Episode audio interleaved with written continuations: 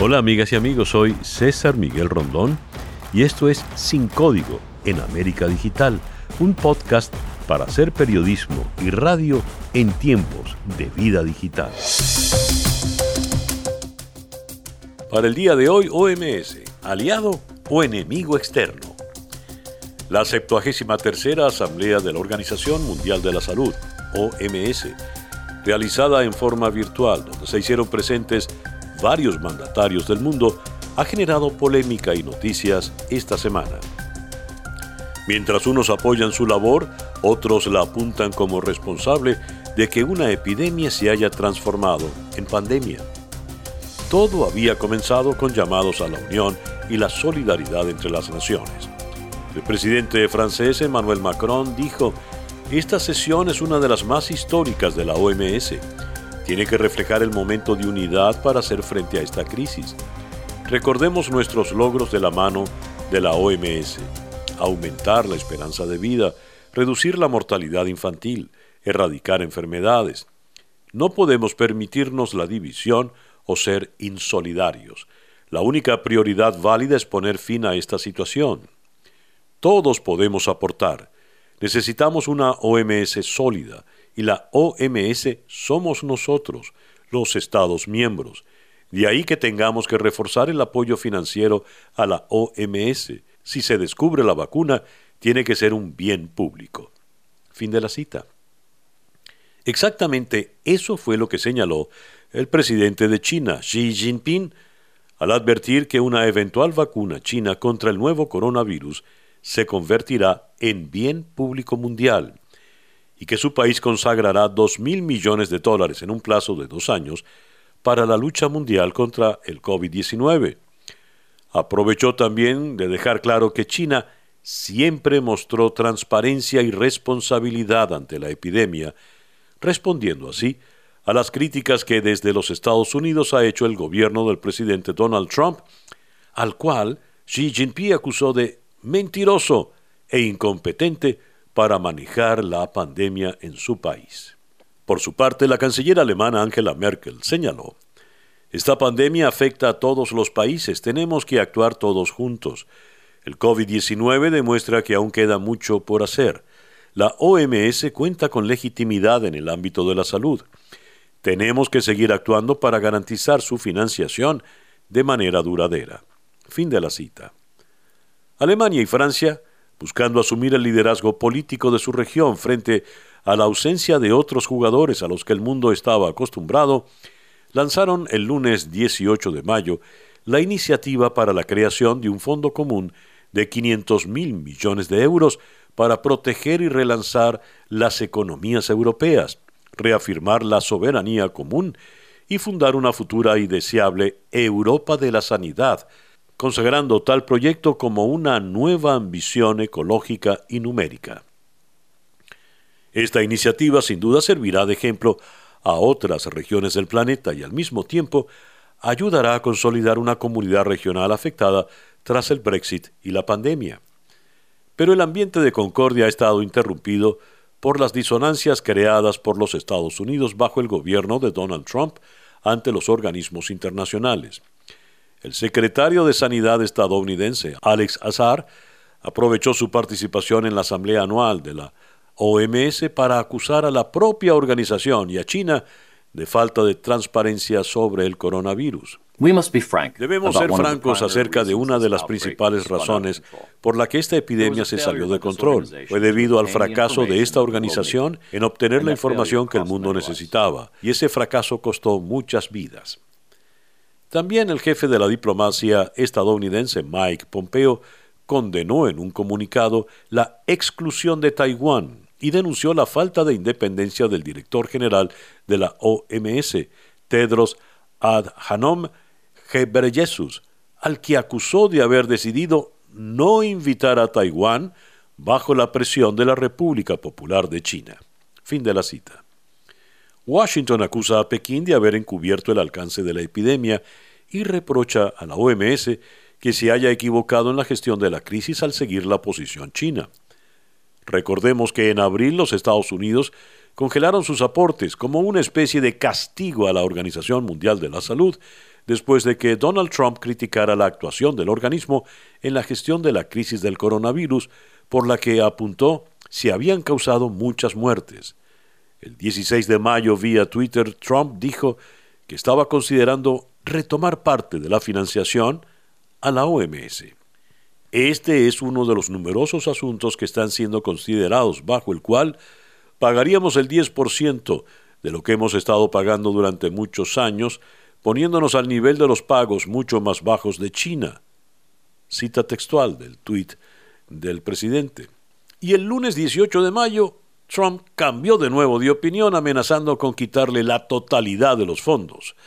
En el texto de la carta enviada al director general de la OMS y publicada en su Twitter, Trump dijo, Está claro que los repetidos errores de usted refiriéndose al señor Jesús y su organización al responder a la pandemia han sido extremadamente costosos para el mundo. El único camino a seguir para la Organización Mundial de la Salud es si realmente puede demostrar independencia de China. Si la OMS no se compromete a importantes mejoras sustantivas en los próximos 30 días, haré permanente mi suspensión temporal de fondos a la OMS y reconsideraré nuestra afiliación al organismo. Fin de la cita. ¿Se retiraría Estados Unidos en medio de esta pandemia sin considerar al resto de los países?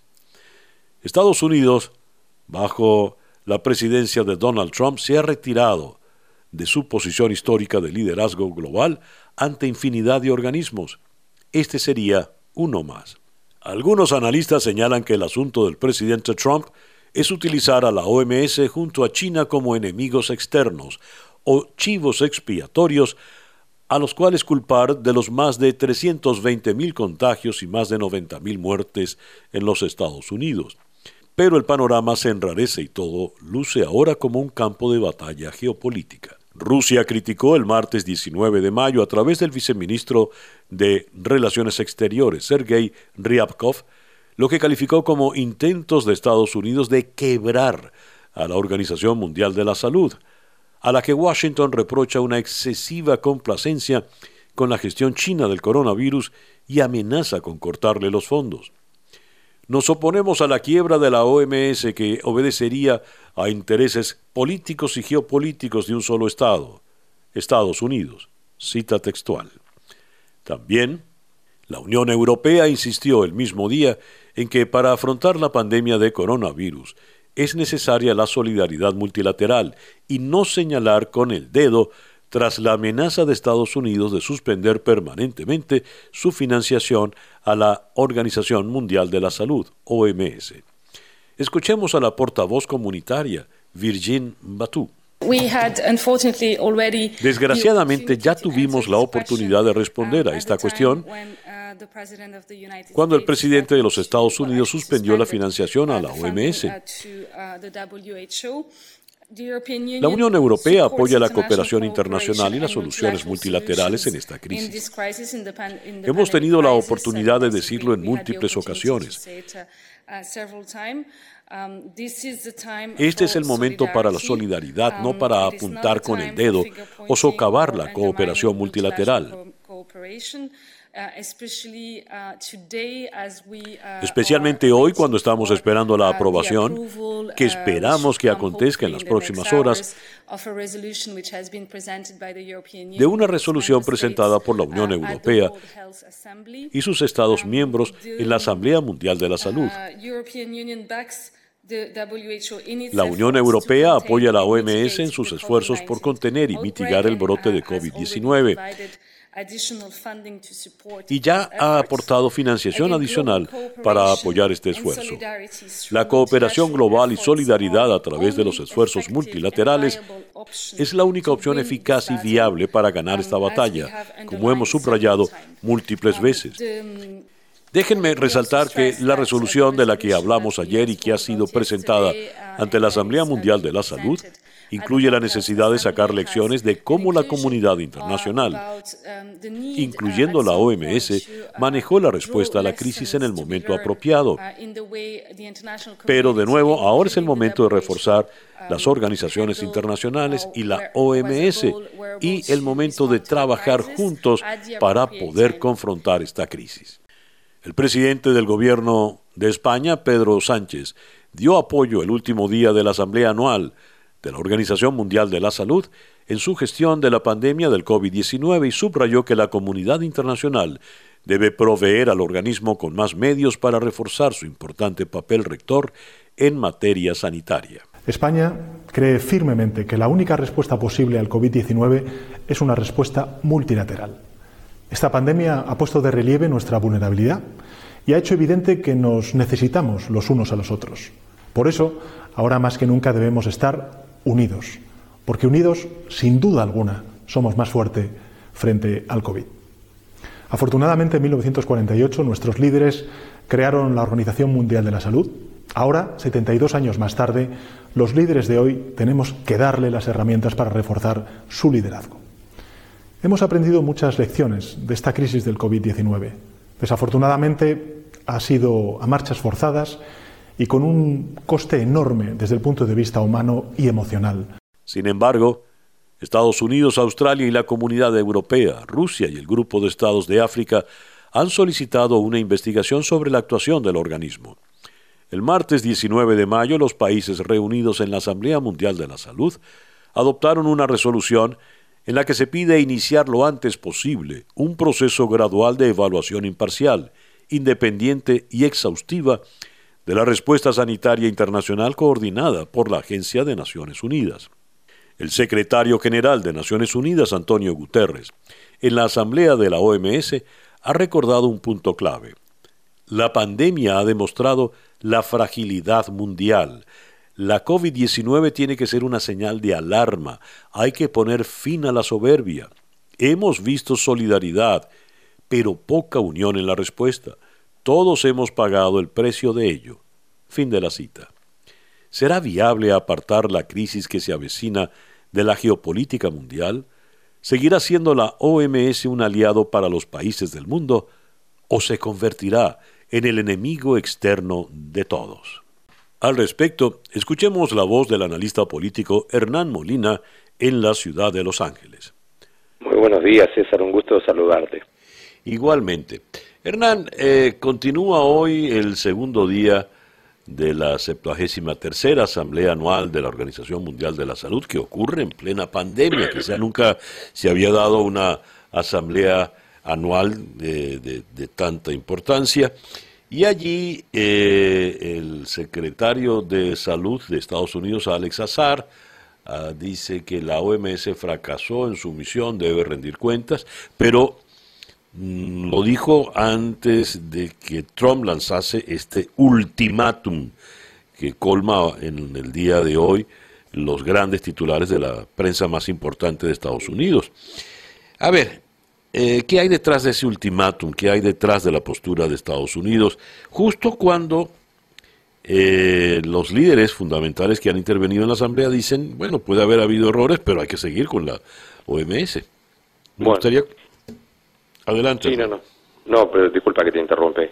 Eh, mira, obviamente, el, como ya hemos hablado en otras oportunidades y como es público en la, en la prensa, el debate, ¿no? Es básicamente Trump eh, está tratando de cambiar el foco de la narrativa, eh, construir una nueva narrativa que es eh, culpar a China y a la Organización Mundial de la Salud por lo que ha pasado en el mundo, porque eso le permite, una, atenuar a la impresión de que en Estados Unidos no se han hecho las cosas bien, no se han preparado al país eh, para responder a esta pandemia y eh, Estados Unidos cerca de las 90.000 muertes, eh, obviamente para una administración que se jacta, y sobre todo para el presidente, que se jacta de ser un líder y se jacta de ser un hombre de negocios exitoso, un hombre que ha, tenido un, un, buen management a lo largo de su carrera, obviamente hay, hay muchas preguntas sobre lo, lo, que ha pasado aquí en Estados Unidos y por qué el país estaba tan mal preparado. Entonces, la mejor manera es enfocarse en la Organización Mundial de la Salud porque este es un presidente que ha eh, enfocado siempre, y el, lema de su campaña fue hacer América grande, y hacer América grande como oposición a hacer América el líder eh, o uno de los líderes del mundo que ha, llevado adelante eh, campañas para eh, promover la democracia, el globalismo, el globalismo, la apertura de mercados, cosas que, por ejemplo, hizo Obama, que han hecho los demócratas, Truman, por ejemplo. Entonces esto tiene que ver, yo creo, que con toda esa necesidad política que tiene el presidente, porque sabe que esto va a ser un tema de campaña y de hecho en la Cámara de Representantes hay una investigación en ciernes sobre por qué Estados, en Estados Unidos pasó lo que pasó. Eso es parte de... Y, y hay que agregar una cosa, es la Organización Mundial de la Salud y China, y ya sabemos toda la cultura racista en Estados Unidos que viene de hace casi 100 años atrás, donde a los chinos se los trataba tan mal como a los negros. Entonces, en la base eh, que apoya al presidente, eso es un campo muy fértil por la misma xenofobia, la supremacía blanca, el racismo y todas esas cosas. Ahora fíjate, eh, Hernán, la Organización Mundial de la Salud ha aceptado que se haga una investigación independiente sobre el manejo de la pandemia. Eh, y en los chinos, Xi Jinping ya le ha respondido a Trump y le ha respondido duro, le ha respondido en, casi en el tono habitual de Trump, le ha acusado de mentiroso y de incompetente en el manejo de la pandemia. ¿Hasta dónde puede llegar esta escalada China-Estados Unidos? Y yo creo que eh, conociendo al presidente y, la forma errática en la que actúa y, donde no parece no tener eh, frenos ah, en, su escalada o en su ambición de, por ejemplo, que no es una cosa menor, ¿no? Que es ganar la, reelección. Yo creo que podemos ver cualquier cosa de, de Trump, incluyendo nuevas eh, eh, aranceles a las importaciones chinas en, Estados Unidos, una nueva escalada comercial. O sea, es, yo creo que las, las oportunidades eh, para Trump para hacer daño son bastantes y, y no, no mide las consecuencias para el mundo, porque hoy estamos, lo que propone el presidente es tirarte del avión porque no te gusta el piloto. entonces, en ese avión estamos todos, por más que no nos guste el servicio, no nos guste lo que nos dan de comer o no nos gusta cómo nos tratan, pero arriba del avión estamos, entonces tenemos que hablar en vez de pelearnos, sobre todo cuando tenemos una pandemia que no está bien controlada y que está llevándose eh, puesta a un montón de gente y, bueno, ya pero ya vimos cómo funciona el presidente, entonces yo creo que podemos esperar cualquier cosa. Dios, Dios, es preocupante lo que acabas de, de afirmar, Hernán. Bueno, te agradezco inmensamente que nos hayas atendido en esta mañana. Por favor, muchísimas gracias, César. Un gusto. Gracias, Hernán. Era el analista político Hernán Molina desde la ciudad de Los Ángeles. Y bien, así hemos llegado al final de nuestro podcast por el día de hoy. Esto es Sin Código en América Digital, un podcast para hacer periodismo y radio en tiempos de vida digital.